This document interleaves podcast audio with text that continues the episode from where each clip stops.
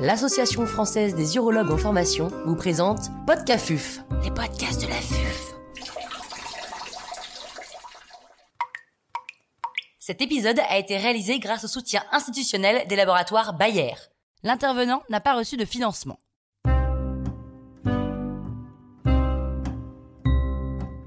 Quel est l'intérêt de l'activité physique adaptée et comment la mettre en place? Professeur Romain Mathieu, urologue au CHU de Rennes, spécialisé dans la prise en charge médicale et chirurgicale du cancer de la prostate, nous fait part de son expertise. Pourquoi parler d'activité physique adaptée?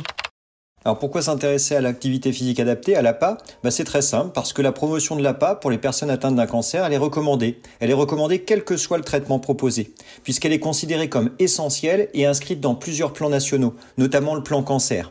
La mise en place et le maintien d'une activité physique adaptée, elle fait partie de l'arsenal thérapeutique pour prendre en charge de façon efficiente un patient qui souffre de cancer.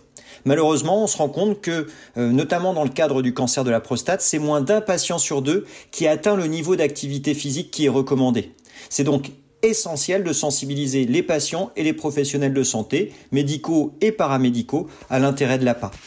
Alors l'activité physique, tout le monde connaît, mais ça répond à une définition qui est très claire pour l'OMS, c'est tout mouvement qui entraîne une augmentation de la dépense énergétique par rapport à la dépense énergétique de repos.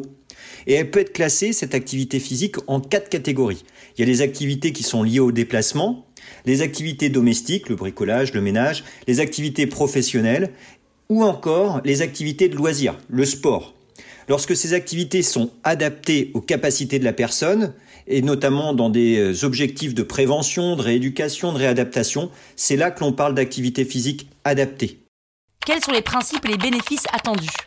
Alors concernant les bénéfices, bien il y a pas mal de littérature là-dessus. Hein. il y a de nombreuses études et méta-analyses récentes notamment qui ont démontré que la pratique d'une activité physique adaptée améliore la qualité de vie des patients.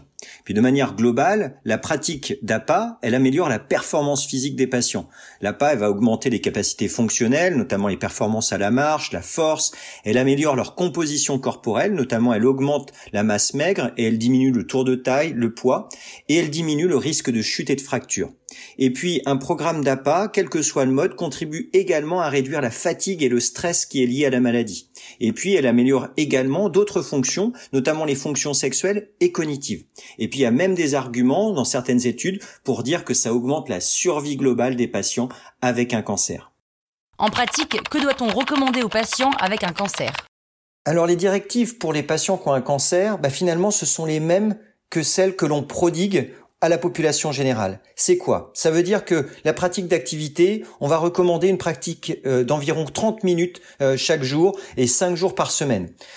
Au final, l'OMS, elle recommande quoi? Elle recommande 150 minutes d'activité par semaine, d'endurance à intensité modérée, ou alors 75 minutes par semaine à intensité soutenue, ou alors une combinaison équivalente des deux. Ce qui est important, c'est que les périodes minimales d'activité, elles doivent être au minimum de 10 minutes pour être comptabilisées comme efficientes.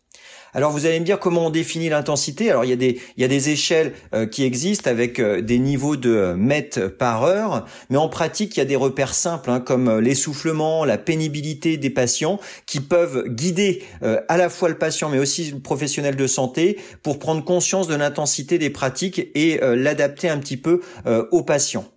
Et puis, il est également important de savoir que euh, ça ne doit pas être toujours la même activité qui doit être euh, proposée. Il faut proposer des activités assez diverses. Le but, c'est de permettre aux patients de développer quatre qualités la capacité cardio-respiratoire, les fonctions musculaires, l'assouplissement articulaire et puis le maintien de l'équilibre. Alors on voit que c'est pas toujours simple hein, de pouvoir proposer une carte aussi variée et c'est pour ça que euh, ça peut être important de recourir à un enseignant d'activité physique adaptée pour conseiller au mieux et encadrer au mieux les patients. L'accès à un programme d'activité physique adaptée peut-il être remboursé? Alors comment euh, financer euh, l'activité physique adaptée? En effet, ça reste euh, un, vrai sujet. Depuis la loi de modernisation du système de santé qui date de 2016, maintenant on peut prescrire de l'activité physique adaptée dans le cadre du parcours de soins des, des patients atteints d'une affection de longue durée. Pour autant, l'offre de soins, elle varie énormément en fonction des territoires, des réseaux de soins, des établissements dans lesquels vous pouvez travailler.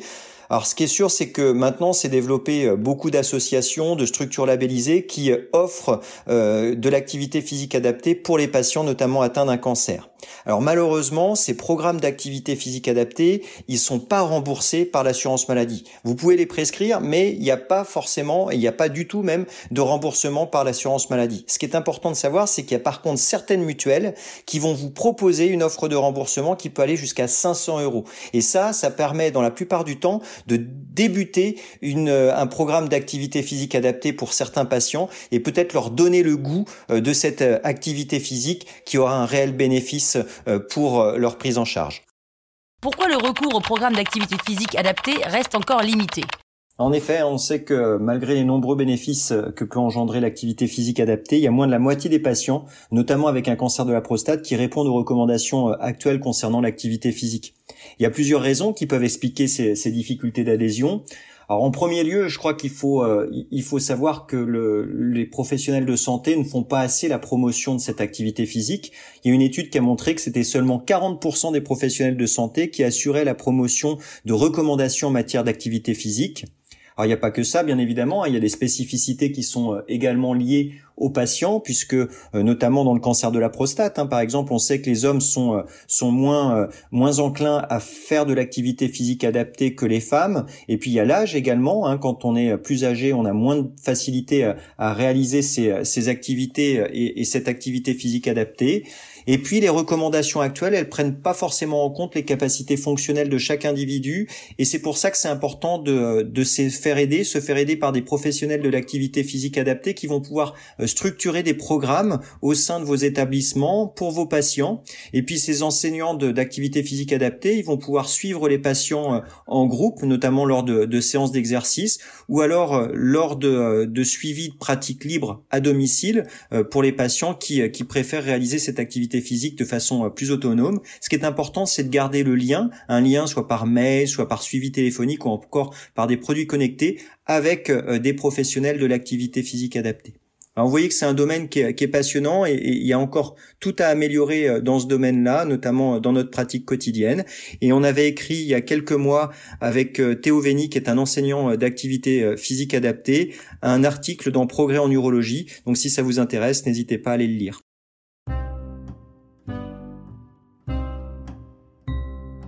Un grand merci au professeur Romain Mathieu pour ses conseils précieux. C'était Podcafuf, les podcasts